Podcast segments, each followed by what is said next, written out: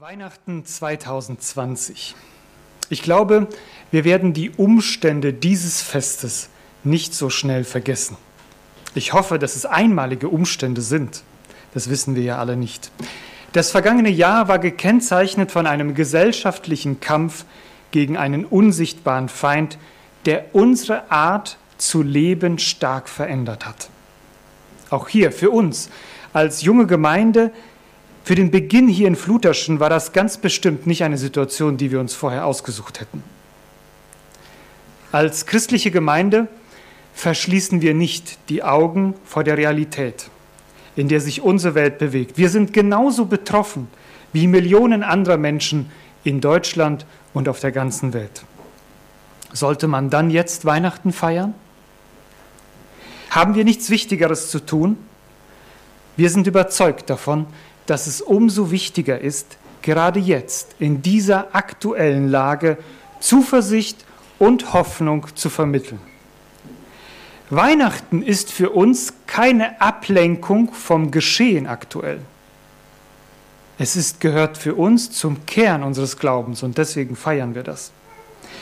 Die Pandemie wird uns wohl noch eine lange Zeit beschäftigen, aber heute Nachmittag wollen wir uns auf etwas konzentrieren, was unsere Herzen und unsere Gemüter viel länger andauern lässt, als das, was uns im Moment durch die momentane Krise begegnet. Bevor ich weitermache und einen Bibelvers nehme, den ich zusammen mit euch knacken werde, dazu komme ich gleich, werden wir einmal kurz still und ich bete dafür. Großer Gott, Heute feiern wir ein wichtiges Fest für uns als Christen. Und wir danken dir, dass wir diese Gelegenheit haben, auch wenn es unter den eingeschränkten Umständen so ist, wie es ist.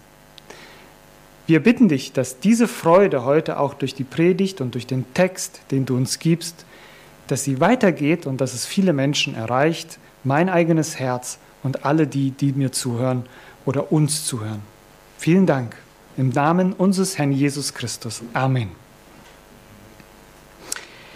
Ich möchte mit euch heute symbolisch drei Nüsse knacken. Das mache ich nicht, weil das halt gut zu Weihnachten passt und ich denke, ihr habt fast alle Nüsse geknackt in dieser Zeit, sondern ich möchte mit euch symbolisch auf den Kern von Weihnachten kommen. Lasst uns also gemeinsam darüber nachdenken, was den Kern von Weihnachten ausmacht und warum wir eigentlich Weihnachten feiern. Und dazu will ich uns den Predigtext lesen aus dem ersten Timotheusbrief, Kapitel 1, Vers 15. Da heißt es, 1. Timotheusbrief, Kapitel 1, Vers 15, Zuverlässig ist das Wort und wert, dass es alle annehmen. Christus Jesus ist in die Welt gekommen, um Sünder zu retten, von denen ich der Erste bin. Wenn ich die erste Nuss nehme, und knacke, dann kommt der erste Inhalt dieses Festes hervor und das ist der erste Punkt. Jesus Christus ist in die Welt gekommen. Das ist so die erste äh, Wahrheit. Das ist der eigentliche Grund, warum wir Christen Weihnachten feiern. Jesus ist der Sohn Gottes und er kam aus seiner himmlischen Welt hinein in diese irdische Welt. Das ist wirklich passiert. Wisst ihr, das ist genauso historisch passiert wie der Zweite Weltkrieg vor 75 Jahren ungefähr. Nur der Unterschied ist, dass es eben zu dem Zweiten Weltkrieg noch Zeitzeugen gibt, die wir befragen können und die uns sagen, was damals geschah, jeder aus seiner Sicht. Aber zu der Zeit, als Jesus auf der Erde war, haben wir eben nur schriftliche Zeugnisse. Aber es ist passiert. Was ist da passiert? Gottes Sohn legte seine Herrlichkeit ab und wurde wie ein Mensch geboren und als kleines Baby in die Arme einer Frau gelegt, seiner Mutter gelegt. Die Futterkrippe ist sein erstes Bett. Wisst ihr, was das bedeutet? Das bedeutet, dass Gottes Sohn, als er auf diese Erde kommt, keinen Ehrenplatz unter den Menschen bekommt, sondern zu den einfachen und gewöhnlichen Menschen kommt. Gottes Sohn begegnet uns mitten im Alltag. So wie wir den Alltag zu bewältigen haben, so musste er es auch. Zuallererst ist das eine große, ein großes Wunder. Zuerst einmal müssen wir festhalten, dass es die Realität einer sichtbaren und einer unsichtbaren Welt gibt. Wir können diese Welt nicht einfach verlassen. Vielleicht habt ihr euch schon mal vorgestellt, wie es wäre, hinter diesen Vorhang zu schauen, hinter den wir nicht kommen. Es gibt diese andere Welt und wir kommen einfach nicht dahinter. Wir würden gerne einen Blick dahinter riskieren. Aber Gott hat diesen Vorhang geöffnet. Er ist allmächtig. Er ist weder Raum noch Zeit untergeordnet. Aber an Weihnachten kommt er in Gestalt eines Kindes in diese Zeit hinein. Der, der Sohn Gottes lernt als Mensch essen, laufen und sprechen. Er wird ganz bestimmt auch schon mal krank und ist auch müde. Er ist durch und durch ein Mensch und das ist einfach ein Wunder. Er kam in diese Welt, in diese Welt. Sie drehte sich nicht anders, nur weil er jetzt die Welt betreten hat. Nein, Jesus atmete die Luft dieser Welt, die sich, die sich nur mit sich selbst beschäftigt. Unfriede, Streit, Krieg, Krankheit, Neid, Zerstörung, Kraftlosigkeit, Verzweiflung, Sinnlosigkeit. Jesus sah die Selbstgerechten und die Selbstzerstörten. Jesus war ganz in der Welt, aber er wurde nicht wie sie. Und dieses Wunder von Weihnachten wirkt bis heute nach. Was Gott damals gemacht hat, zeigt uns, dass er nicht ein ferner Gott ist, der sich zurückzieht und die Welt ihrem Schicksal überlässt. So wie ein Künstler, der ein Bild gemalt hat, es ablegt und sagt, und jetzt soll es laufen. Es interessiert mich nicht, was damit passiert. So ist Gott nicht. Er ist nicht wie ein Ingenieur, der seine Idee verkauft und sich anschließend nicht mehr darum kümmert. Nein, er teilt unsere Beschränkungen. Und gerade auch in dieser Zeit, in dieser Zeit der besonderen Umstände und auch der Nöte des Todes und der Krankheit, teilt er unser Anliegen, das, was uns bewegt. Wir brauchen nicht zu meinen, dass wir abgehoben sind von dem allen. Nein, Jesus ist auch in unsere Beschränkungen gekommen. Wenn wir diese Nuss uns anschauen, die wir eben geknackt haben, dann hat sie symbolisch eine sehr schöne, aus, schöne Schale. Denn diese einfache Wahrheit, dass Jesus in die Welt gekommen ist, dass von da oben einer nach uns unten gekommen ist, die wird heute verpackt in so viel Tradition, in Gewohnheit und glitzernde Feierlichkeit, dass man oft vergisst, was der Kern dieser, ups, dieser Nuss eigentlich ist. In einem Lied von Rolf Zukowski heißt es, Weihnacht, was bist du? Bist du Kerzen und Schein oder nur ein Seemann, der allein ist auf See? Weihnacht, was bist du? Bist du Hoffnung der Welt oder bist du einfach das ganz große Geld? Glaubst du, alle Menschen verstehen dein Wort noch heute oder bist du nur ein Traum aus unserer Kinderzeit? Ich möchte es richtig verstanden wissen. Christliche Tradition gerade zu Weihnachten ist ein schöner Brauch. Ich liebe Weihnacht, die Weihnachtszeit mit allem, was dazugehört, vor allem mit dem Plätzchen. Doch was ich sagen möchte, ist, dass wir niemals nur bei der äußeren Schale von Weihnachten stehen bleiben dürfen, sondern wir müssen zu dem Kern durch. Dann erleben wir den eigentlichen Geschmack von Weihnachten. Wer an der Schale seine Freude hat, wird sie schnell verlieren und könnte gerade auch in diesen Tagen sagen, was macht das für einen Sinn, Weihnachten zu feiern?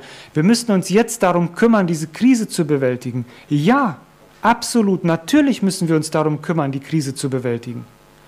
Aber trotzdem gibt es einen Kern, der darunter liegt, der unter dieser Schale liegt, die viel tiefer ist, was viel bedeutender für uns Menschen ist. Ich möchte die zweite Nuss aufmachen. Wenn ich die zweite Nuss knacke, dann kommen wir zu dem zweiten Kern von Weihnachten. Und wisst ihr, was der zweite Kern von Weihnachten ist? Jesus Christus ist in die Welt gekommen, um Sünder zu retten. Mit dem zweiten Kern entdecken wir die Absicht des Kommens Jesu auf diese Erde. Wenn der Paketlieferant bei uns an die Tür klingelt, dann deswegen, weil er uns ein Paket bringen will oder den Nachbarn. Und wir müssen es annehmen. Und wenn der Schornsteinfeger bei uns klingelt und nach Hause will, dann deswegen, weil, ja, weil er den Schornstein sauber machen muss. Und wenn der Sohn Gottes diese Welt betritt, was will er hier? Was will er hier? Warum betritt der Sohn Gottes diese Welt? Die Antwort finden wir hier in diesem Text. Er will Sünder retten. Rettung, das hört sich ja wirklich dramatisch an, nicht wahr? Als ginge es um Leben und Tod. Vielleicht denken wir gerade an eine Feuerwehr, die in hoher Geschwindigkeit unterwegs ist zu einem brennenden Haus, um die eingeschlossenen Menschen vor den Flammen zu retten. Aber ihr Lieben, Weihnacht, äh, Jesus ist nicht gekommen, um der Feuerwehr zu helfen oder vermisste Menschen aufzufinden. Bedenken wir bitte Folgendes.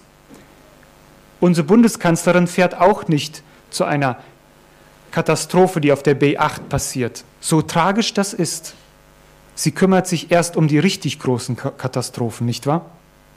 Und wenn der Herr der Herren, der König, der Sohn Gottes selbst auf diese Erde kommt, dann haben wir es mit einer besonderen Katastrophe zu tun. Wenn er eine Rettungsmannschaft schickt, dann muss das was besonders Großes sein dann ist es was anderes als ein gewöhnlicher Autounfall hier auf diesem Universum. Und wir stellen uns die Frage, was ist passiert, dass Gott seinen eigenen Sohn auf die Erde mit einer Rettungsmission schicken muss? Was ist da passiert? Ich möchte euch dazu eine kleine Geschichte erzählen, die Jesus selbst in einem Gleichnis erzählt. Da gibt es einen reichen Bauern, der hat viele Ländereien. Und ein Stück Land verpachtet er, einen Weinberg, verpachtet er an, an, an, an andere Bauern, an seine Pächter und sagt ihnen, ihr dürft dieses Land bebauen und ihr dürft auch von den Früchten essen, aber ich bin ja der Verpächter und ihr gebt mir Jahr für Jahr meinen mein Anteil davon, meine Pacht. Das ist ein ganz natürlicher Vorgang. Nun, jetzt reist dieser reiche Bauer außer Landes über einige Jahre. Er ist lange nicht da. Und der Pächter bebaut das Land und schmeckt die Trauben und sie sind sehr lecker. Und jetzt, nach, einigen, nach einiger Zeit, sagt der reiche Bauer zu seinen eigenen Knechten, lieber Knecht, geh bitte hin und frag bei diesen Pächtern nach meiner, nach meiner Pacht. Sie ist fällig, hol sie ab. Und der Knecht geht dahin. Und was passiert? Was passiert in dem Augenblick, wo die Pächter dem Knecht begegnen und der Knecht sagt, mein Herr sagt, ihr müsst jetzt die Pacht bezahlen. Wisst ihr, was da passiert ist? Sie lachen diesen Knecht aus. Vielleicht essen sie mit Genuss noch die Trauben vor seinen Augen, verspotten ihn und jagen ihn davon. Der Knecht geht zurück zu seinem Herrn und erzählt, was passiert ist. Der Herr schickt noch einen Knecht und noch einen Knecht. Und schließlich schickt er seinen eigenen Sohn. Das ist natürlich ein Unterschied. Denn bisher waren das die Knechte. Aber wenn der Sohn kommt, das ist so gut, wie der, wie der Bauer selbst kommt. Denn der Sohn, der einzige Sohn, ist der rechtmäßige Erbe. Und es kommt der, dem alles gehört. An dieser Stelle eine Erklärung. Gott ist der Schöpfer von Himmel und Erde. Er hat nicht nur die Umwelt geschaffen, in der wir leben, sondern auch jeden einzelnen Menschen. Er hat auch dich geschaffen. Und weil Gott es ist, ist es völlig nachvollziehbar, dass er von jedem Menschen, den er auf diesen Planeten gestellt hat, Loyalität erwartet. Denn er hat dich auf einen Ort gestellt, wo du ihm in Anführungsstrichen was schuldig bist.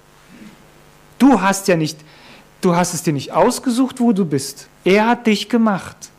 Es gibt eine Macht über dir, die dich in dieses Leben hineingestellt hat und in diese Verhältnisse.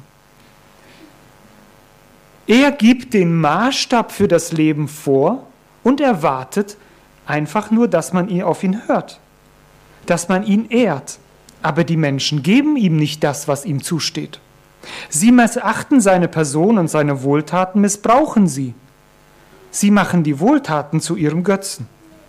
Und wenn dann jemand aufsteht und sie erinnert, dass sie doch bitte mit ihrem Leben vor Gott verantwortlich sind, ha, dann hören diese, dann äh, bekommen diese Knechte Gottes ganz schön was auf die, auf die, auf die, äh, auf den Kopf. Das ist, es kann ganz schön ungemütlich werden für diese Boten. Doch dann schickt Gott seinen eigenen Sohn zu den Menschen. Das ist der Moment von Weihnachten. Es ist der Moment, wo Gott in seiner Reinheit und in seinem Anspruch den treulosen und rebellischen Menschen auf der Erde begegnet. Natürlich bewegt uns alle im Moment die Corona-Krise. Aber versteht ihr, ich möchte uns einordnen, in welcher Relation die Corona-Krise zu der eigentlichen Krise steht, in der wir uns mit Gott befinden. Die Corona-Krise ist in etwa so, als wenn es eine Krankheit unter den Pächtern gibt, die gefährlich ist, die behandelt werden muss, keine Frage. Aber viel schlimmer ist doch, dass diese Pächter illegal überhaupt existieren weiter, weil sie dem Pächter etwas wegnehmen, was ihm gehört. Ihre ganze Lebensgrundlage steht auf wackeligen Füßen. Das ist doch viel schlimmer als eine Krankheit, die wirklich schlimm ist. Ich will das nicht kleinreden, versteht ihr? Aber ich möchte die Relation einordnen, um was es geht. Deswegen kommt der Sohn Gottes auf diese Erde. Wir wissen, wie dieses Gleichnis ausgeht. Die Pächter nehmen diesen Sohn und misshandeln ihn und kreuzigen ihn, lass, äh, ster, äh, töten ihn. Und wir wissen, was das bedeutet. Versteht ihr, was da passiert ist? Dieses Gleichnis endet zwar damit, dass Jesus sagt, der Herr wird kommen und sie richten. Aber wir wissen aus den Evangelien zusammen, was dazwischen passiert ist. Denn dieser Sohn Gottes ist auf die Erde gekommen, um diesen Pächtern, die sich gegen ihn äh, auf, äh, aufgelehnt haben und gegen ihn gewandt haben, eine neue Möglichkeit zu geben. Und zwar hat er sich für sie strafen lassen, damit sie keine Schuld mehr tragen. Und ihre Schuld war groß, aber er hat es getan. Das ist eine gute Botschaft in diesen Tagen, oder nicht? Denn sie gibt uns eine Möglichkeit, überhaupt unser Leben auf eine Grundlage zu stellen, in der Beziehung zu Gott. Und sich dann natürlich auch um all die anderen Sorgen und Probleme des Lebens zu kümmern, um die wir uns dringend kümmern müssen. Das ist also der Zweck, warum Jesus auf die Erde gekommen ist. Der Anspruch Gottes an die Menschen bleibt. Aber Jesus erfüllt stellvertretend den Anspruch und trägt die verdiente Strafe für Sünder und so rettet er sie. Es ist die größte und einzigartigste Rettungsaktion der Menschheitsgeschichte. Es ist die Geschichte. Und wir nennen sie Evangelium, die frohe Botschaft, die gute Nachricht. Nun möchte ich zu meiner letzten Nuss kommen. Wenn ich die letzte Nuss knacke, dann ist der Kern, Jesus ist in die Welt gekommen, um Sünder zu retten, von denen ich der Größte bin.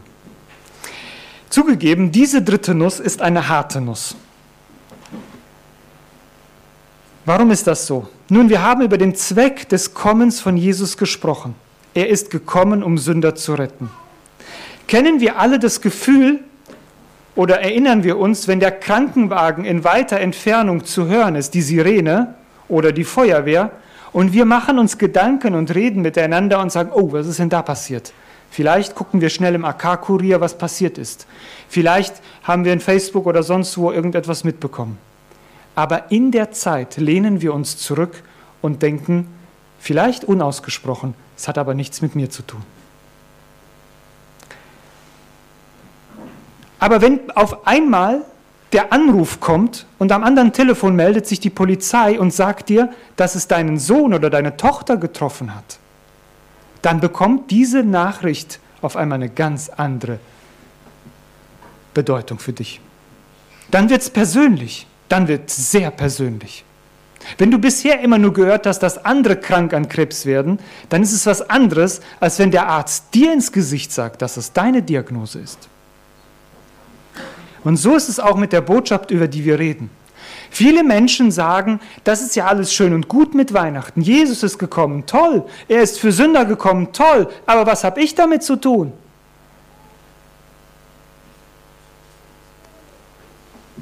Für die meisten Menschen hat Jesus keine Beziehung, weil er für sie kein Retter ist.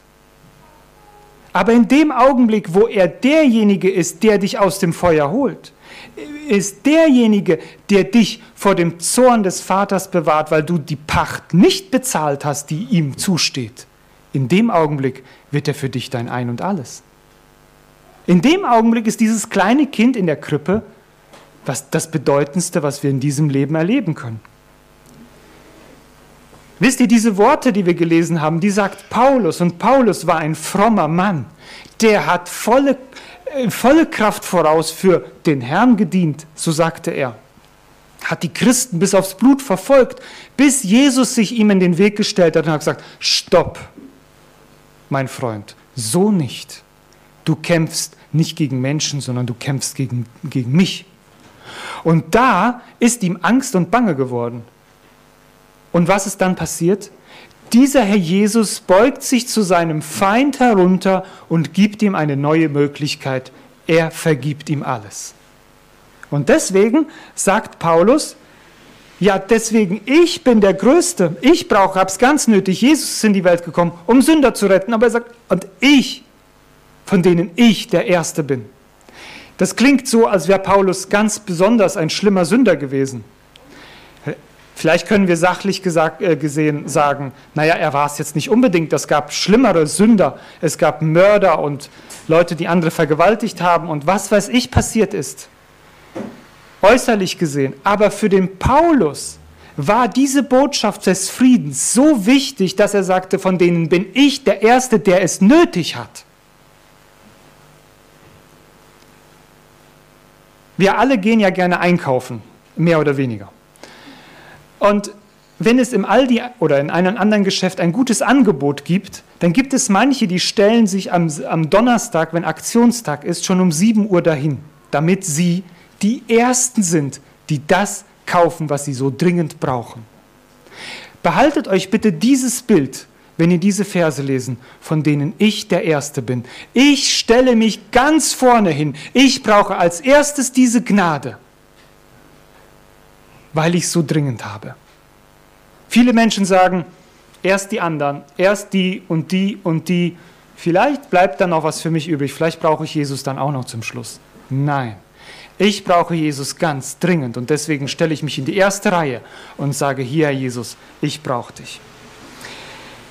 Ich wünsche, dass wir alle offene Augen dafür bekommen, wie sehr es notwendig war, dass Jesus gekommen ist. Für mich, denn auch ich gehöre zu diesen undankbaren und treulosen Pächtern, die Gott nicht geben, was ihm zusteht. Und weil ich dazugehöre, brauche ich den Sohn, welchen der Vater geschickt hat, nicht um die Welt zu richten, sondern um sie zu retten. Und ich lade dich ein, dich auf diese Wahrheit einzulassen und du wirst entdecken, dass Weihnachten tatsächlich ein Fest der Liebe und des Friedens ist, aber auf eine ganz andere Weise, als du bisher gedacht hast. Der Vers, den wir gelesen haben, fing damit an, dass es hieß, zuverlässig ist das Wort und es wert, dass es alle annehmen. Mit diesen Worten aus dem Predigtext möchte ich uns alle ermutigen, diese schlichte und doch so unendlich wertvolle Wahrheit zu glauben. Im Zeitalter der Fake News und der Informationsflut gibt es eine Botschaft, die wir heute lauter denn je hören sollten. Jesus kam auf diese Welt, um Sünder zu retten von denen ich der Erste bin. Wir beten noch kurz. Ja, Vater im Himmel, wir danken dir für deinen Sohn Jesus Christus, den du auf die Welt mit einer Rettungsmission geschickt hast, damit wir eine Beziehung mit dir haben dürfen, die zerstört war, dass sie wieder geheilt wird. Danke, dass du das auch in diesen Tagen immer noch wahr machst. Herr, wir haben wirklich Probleme genug in dieser Welt und die wollen wir nicht kleinreden. Aber wir wollen zuallererst das größte Problem lösen, in dem wir stecken, nämlich die Schuld vor Gott. Und dafür bist du, Herr Jesus, gekommen als kleines Kind, hast dich an unsere Seite gestellt, hast alles getan, bist einen vollkommenen Weg gegangen und darauf verlassen wir uns Vertrauen, unser Leben an. Bis ans Kreuz bist du gegangen, damit wir die Schuld nicht tragen müssen. Das ist die frohe Botschaft. Vielen Dank dafür. Amen.